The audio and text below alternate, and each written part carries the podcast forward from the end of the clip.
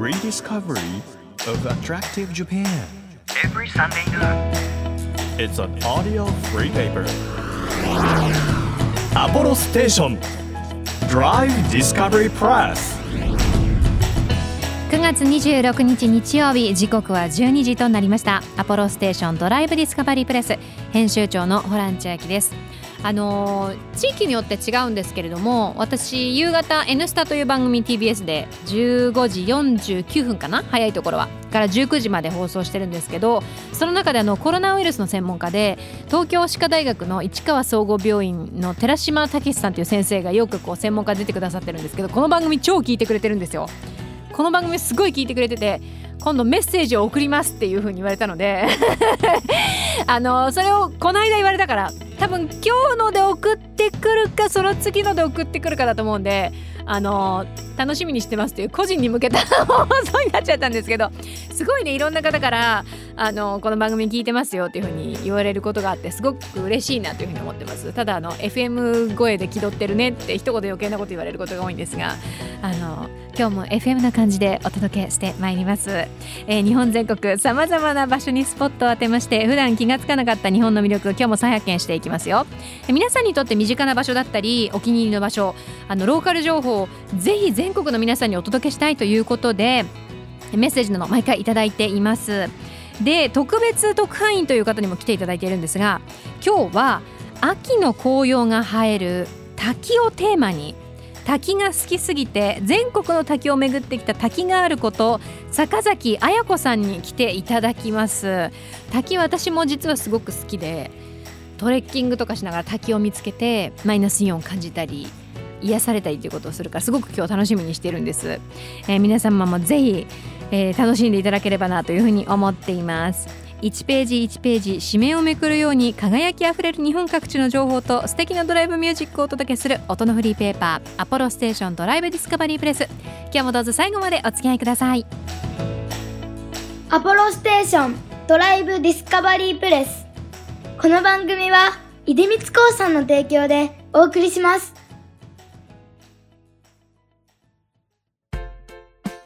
耳で聞くフリーペーパーアポロステーションドライブディスカバリープレス改めまして編集長のホラン千秋です毎週個性あふれる特派員の方に来ていただきまして魅力あふれる世界をご紹介していただいてるんですけれども今日の特別特派員は滝があること坂崎彩子さんですよろしくお願いいたしますよろしくお願いいたします。滝ガールの坂崎彩子です。滝があるということは滝が大好きき。はい。滝まあいろんな滝ありますけれども、はうんズバリ最初にうんこう滝の魅力とはつまり何ぞやっていうと何になりますか、そうですね。まあいろいろあるんですけれども、やっぱり癒しをくれるところかなと思いますね。もうマイナスイオンもそうだし、うん音とかもそうだし、うん環境もそうだし、はい。誰でも癒されると思います。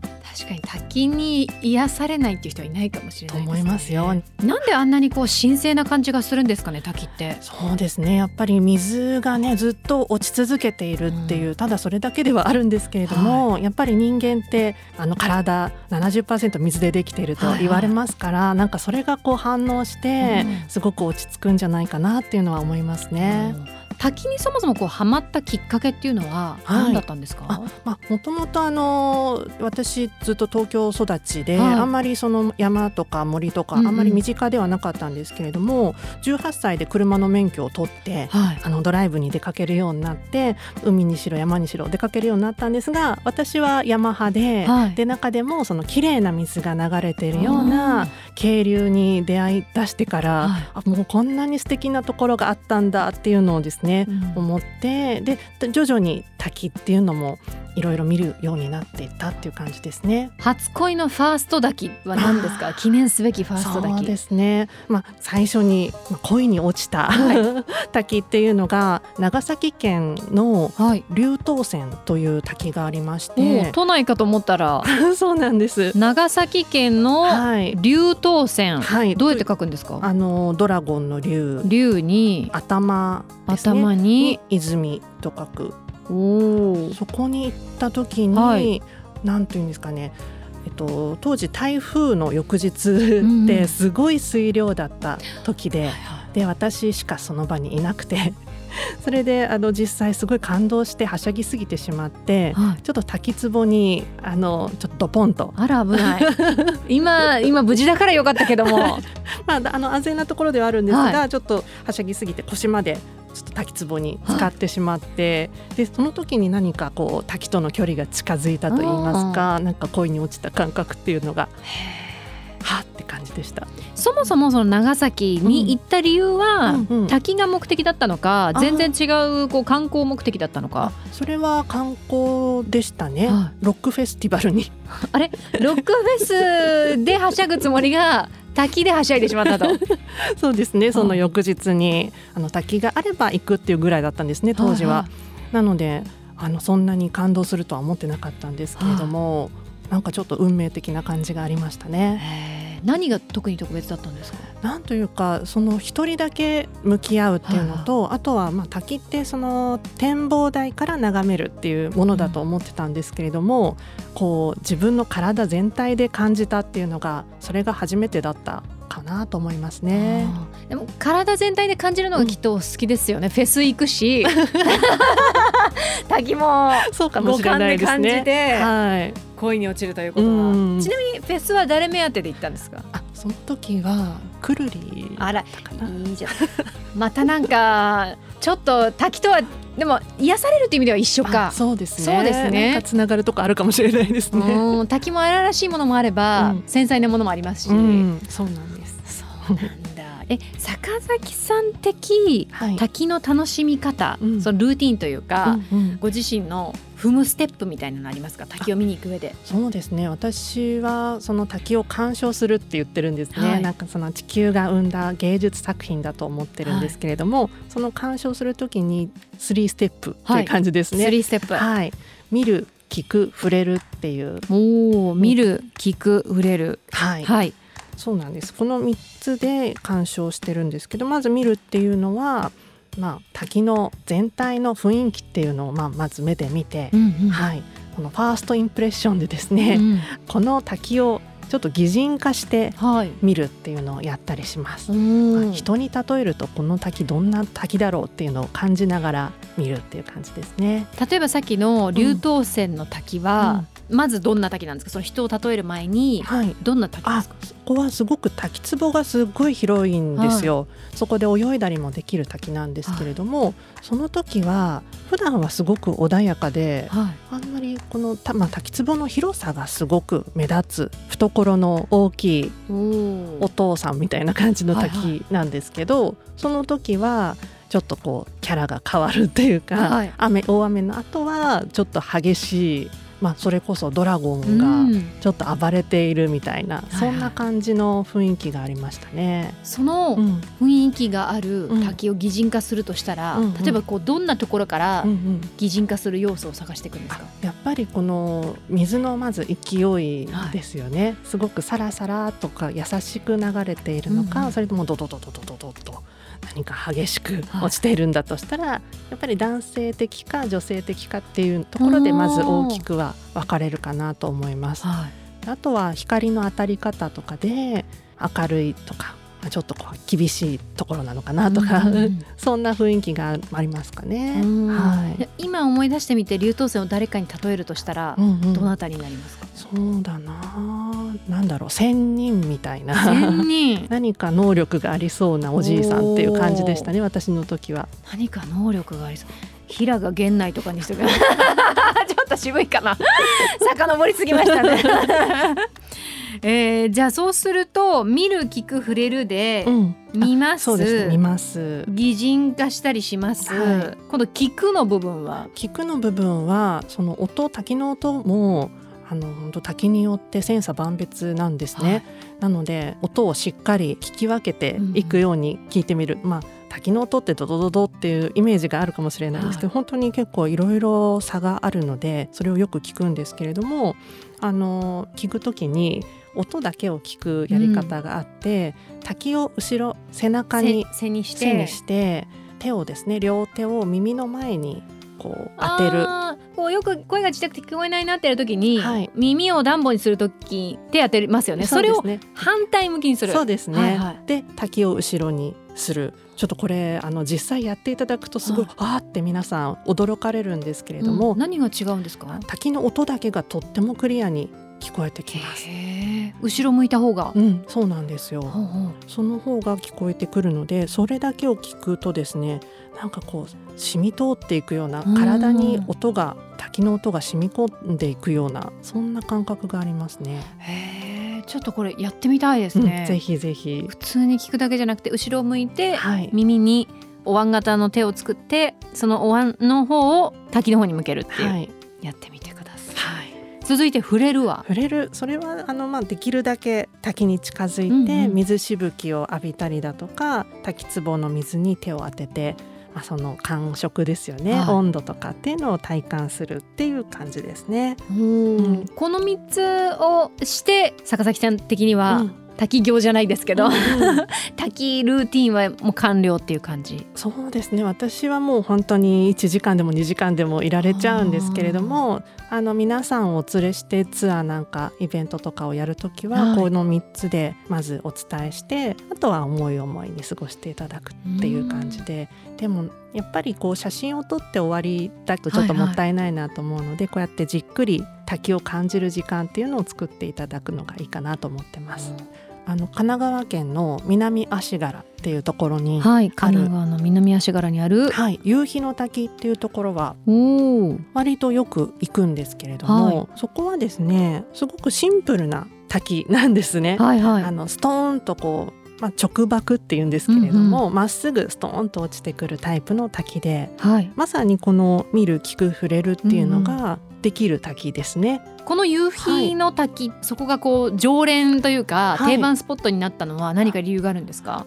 私が住んでいる東京からアクセスしやすいっていうところははい。ありますね、車で行くときに、んうん。はい、まず近さあとは温泉が近くにあったりとか、うんいいですね。はい、あとはあの滝の近くのお水湧き水で作ったうどんがいただけるはいはい。お食事どころがあったりとか、セットで楽しめますね。そうなんです。そのスポットに行ってその土地にあるうん。美味しいものだったり景色だったりっていう、はい、いろんな楽しみ方ができそうですね。そうなんですよ。あの滝を写真に撮るときに、うん。おすすめの撮り方、うんうん。例えばスマホで撮るならうん。こういう風に撮った方がいいですよとか、はありますか、あーえっと、まず一つ目は滝ってそのスケールが写真だと伝わりにくいところがあって、どのぐらいの大きさの滝なんだろうっていうのが分かりにくいので確かに。人を比べるように入ってもらうって感じですかね。じゃあ誰かと行った方が基本的にはいいですか？そうですね。まあ一人の時は私は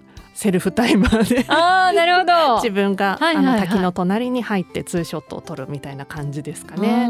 なので滝と一緒に人を写すっていうのは滝のスケールも感じられるし、はい。滝で気持ちよく浴びている人の表情とかも撮れますから、そうですね。人を入れるっていうのとか、はい。あと最近スマホでもシャッタースピードっていうのを変えられるものが結構出てきているので、シャッタースピードをこうゆっくりにしてみたりすごく速くしてみたりすると、こうゆっくりにするとこう糸のようにさーっと流れているのが撮れるし、あの速くするとパパパパパッと水しぶきがはいはい。弾けているように撮れたりしますので結構スマホでもその両方撮れますね。はい。どっちのそのしぶ水しぶきが見えるくらいクリアな滝がいいのか、うん。うんそれともこうね本当ザーって水がこう連続して落ちてるみたいな、あの効果が出る方が好きなのか、うん。ちょっと試してみて自分の好みはどっちかなみたいなの探すのも楽しそうですね。そうですね。この滝どっちで撮られたいかなみたいな感じで考えるっていうのではいはい。いいんじゃないかなと思いますね。滝の心を考える。そうですね。来週もですね坂崎さんにはちょっとお付き合いいただいて今度は日本各地の印象的な滝について教えていただこうと思いますのでよろしくお願いいたしますよろしくお願いします。アポロステーションドライブディスカバリープレス今日の特派員は滝があること坂崎彩子さんでしたありがとうございましたありがとうございました。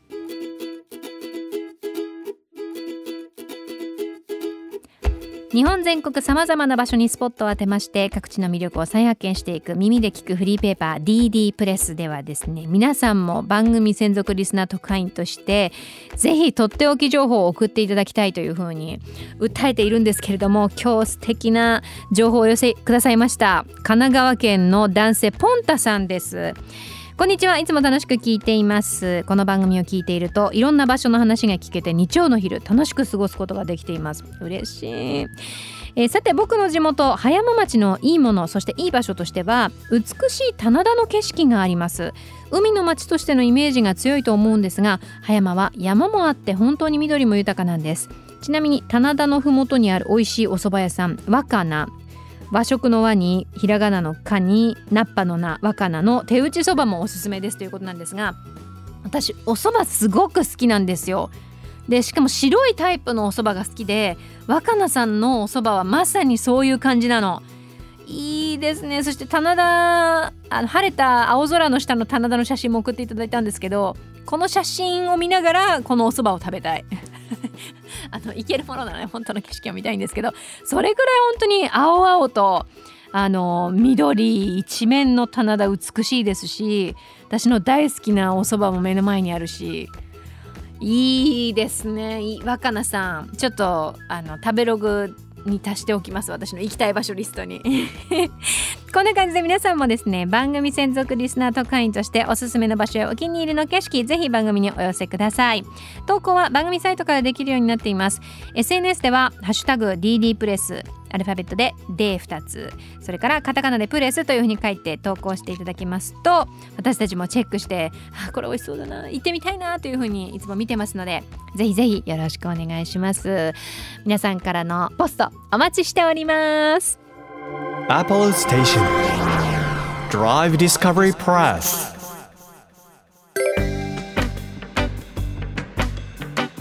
ここでアポロステーションからのお知らせです地域のために頑張る日本中の人たちに元気を注ごうをコンセプトに10月31日までふるさと給油キャンペーンを行います。期間中全国のアポロステーション出光シェルサービスステーションで税込2000円以上の給油をしていただきお好きな生産地を選んで応援。日本各地の魅力あふれる生産者の方が丹精込めて作った地域の商品が抽選で当たります。詳しいキャンペーンの概要はホームページをチェックしてください。以上アポロステーションからのお知らせでした。地域社会を支えるライフパートナーアポロステーションのスタッフがお客様に送るメッセージリレー。広島県広島市鳥遊業株式会社ユーティ宇品サービスステーション黒木修二57歳です僕は高校を卒業してからガソリンスタンド一筋で働いてきました。現場は力仕事が多くて時には40キロのタイヤを持って階段を上ることもあります。なので1日1時間の筋トレは欠かせません。定年まではあと3年ですがお客様と接する喜びが私の生きがいです。70歳80歳になっても足腰がしっかりしている間は働き続けたいと思っています。アポロステーションユーティ宇品サービスステーションぜひご来店お待ちしております。あなたの移動を支えるステーションアポロステーション。東京 FM からホラン千秋がお届けしてきましたアポロステーションドライブディスカバリープレス。今日は滝があること、えー、坂崎彩子さんをお迎えしたんですけれども滝の楽しみ方ね3ステップ見る聞く触る。でこの特に聞くの部分。滝をあの背にしてで耳をこう聞こえない時に耳当てるみたいなのの逆バージョン。滝の音をよく聞こえるように後ろに向けるとあの反響するように聞こえるということでしたのでぜひこれは試していただきたい。私もやったことなかったな。あの滝ねほんと日本全国いろんなとこにありますしあのちょっとドライブすればあ滝身近にあるなという方は試してみてください。滑りづらいスニーカーなどで行くことを坂崎さんおすすめされてました。アポロステーションドライブディスカバリープレス。この番組ではリスナーと会員の皆さんから皆さんの街のいいもの情報をお待ちしています。で毎月3名様に情報を寄せてくださった方の中から番組セレクトのプレゼントしているんですが今月はもうラストチャンスです。信州長野小布施町の小布施堂の栗菓子ということでこちらのお店の3つの甘さの違う栗かのこをセットにした食べ比べセットをプレゼントしています。ぜひ欲しいという方はメッセージを添えて番組ホームページからご応募ください。また月替わりで注目のイラストレーターが手掛ける番組オリジナルのステッカーも毎週5名様にプレゼントしているんですけど今月はねすごい可愛いポップな色彩とあの舌を出した女の子ペロリンガールのイラストが大人気の佐藤夏美さんのデザインです。これ毎月変わってますのであの先月もらったという方もぜひ応募していただきたい。ステッカー希望と書いてください。